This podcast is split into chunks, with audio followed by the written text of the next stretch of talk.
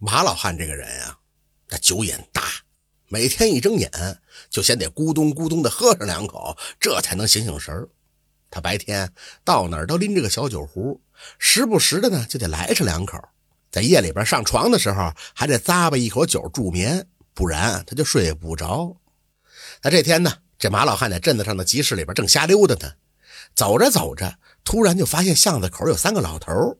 他们一个胖子，一个瘦子，还有一个高个子，围着一张小石桌，正在那喝酒呢。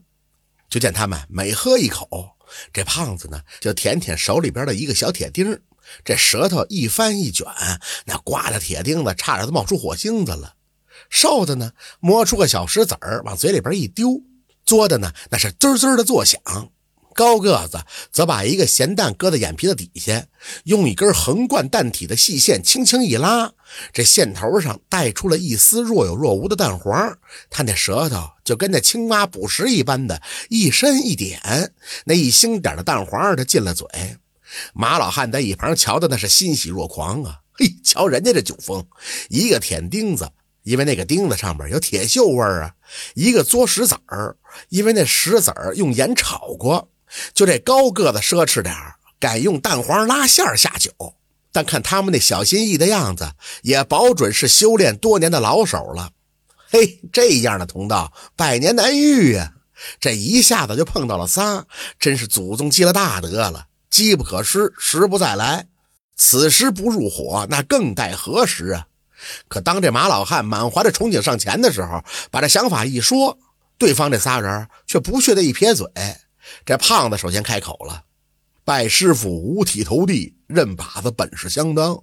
你想入伙也行，但得有点拿得出手的东西。”说着，他这一亮手中的铁钉，嘿，就像我这个钉子，在六部居的酱坛子里浸过五十多年，那托了多少人情才弄到手的，酱味儿可保百年不散。然后他就一使这哨子，他那石子儿那更不一般，那是大漠盐湖中的万年玛瑙。自带千年的咸味儿，那可是花了重金的。马老汉一听到这儿，就惊悚地望着那高个子手中的咸蛋，颤声地说：“莫非这是那上古的龙蛋？”“呵呵呵，那个就是颗普通的咸鸭蛋。”胖子笑了说着。“不过龙蛋算个啥呀？我们打小都在一块喝酒，这么多年了，我的长钉舔成了短钉，他那鹅蛋大的玛瑙都被嘬成了鸽子蛋了。”而我们老大手里那颗咸鸭蛋，嘿，现在你去掂掂，那个分量还没减。就凭这种功夫，他才当上了我们仨的老大。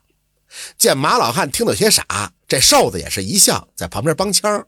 嘿嘿嘿，老话说功夫在九外，你要有什么高深的道行就亮出来，要是没有，别怪我们不收留。要我看呀，您还真不像有的。这马老汉哪见过这阵势啊？